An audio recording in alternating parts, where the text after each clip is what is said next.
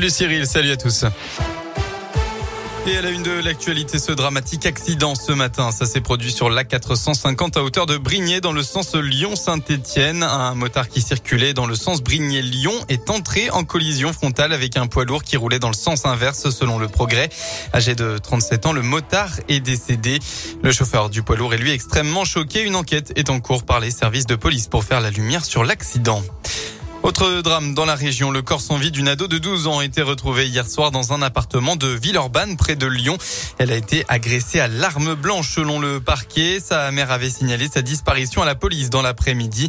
Une enquête est ouverte. Le suspect, un voisin âgé de 74 ans, s'est lui suicidé. Son corps a été retrouvé ce matin dans une forêt de l'ouest lyonnais.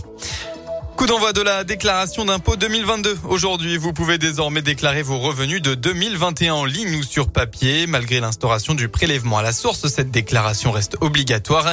La date limite pour le faire en ligne dépendra du lieu de résidence. Ce sera entre le 24 mai et le 8 juin prochain.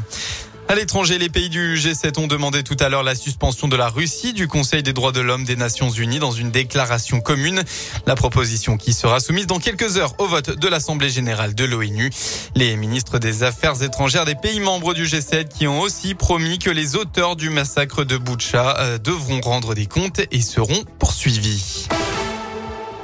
On passe au sport en foot. Deux clubs français en Coupe d'Europe ce soir. Lyon se déplace à West Ham en quart de finale allée de Ligue Europa, alors que Marseille reçoit le PAOK Salonique en Ligue Europa Conférence. Ce sera à 21h pour les deux rencontres.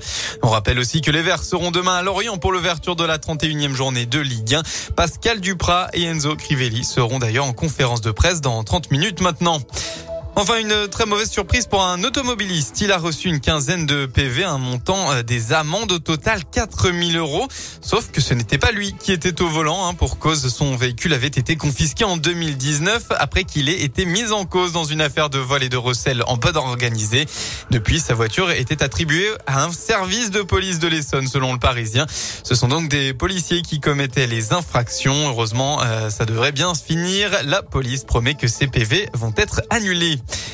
On passe enfin à la météo. À noter qu'une tempête va balayer la France à partir de cet après-midi avec des vents violents jusqu'à 100 km heure sur l'ouest et la région centre. Accompagnée de fortes pluies, la tempête Diego devrait toucher l'est demain avant de s'évacuer vers l'Allemagne. Pour votre après-midi, dans la, région de la grisaille, encore de la grisaille. Hein. Des averses sont prévues. Le vent toujours bien présent avec des rafales jusqu'à 70 km dans le Puy-de-Dôme. Il devrait se dissiper en début de soirée dans le Rhône et dans l'Ain. Côté Mercure, eh bien, il fera au maximum de votre journée entre 12 et 14 degrés.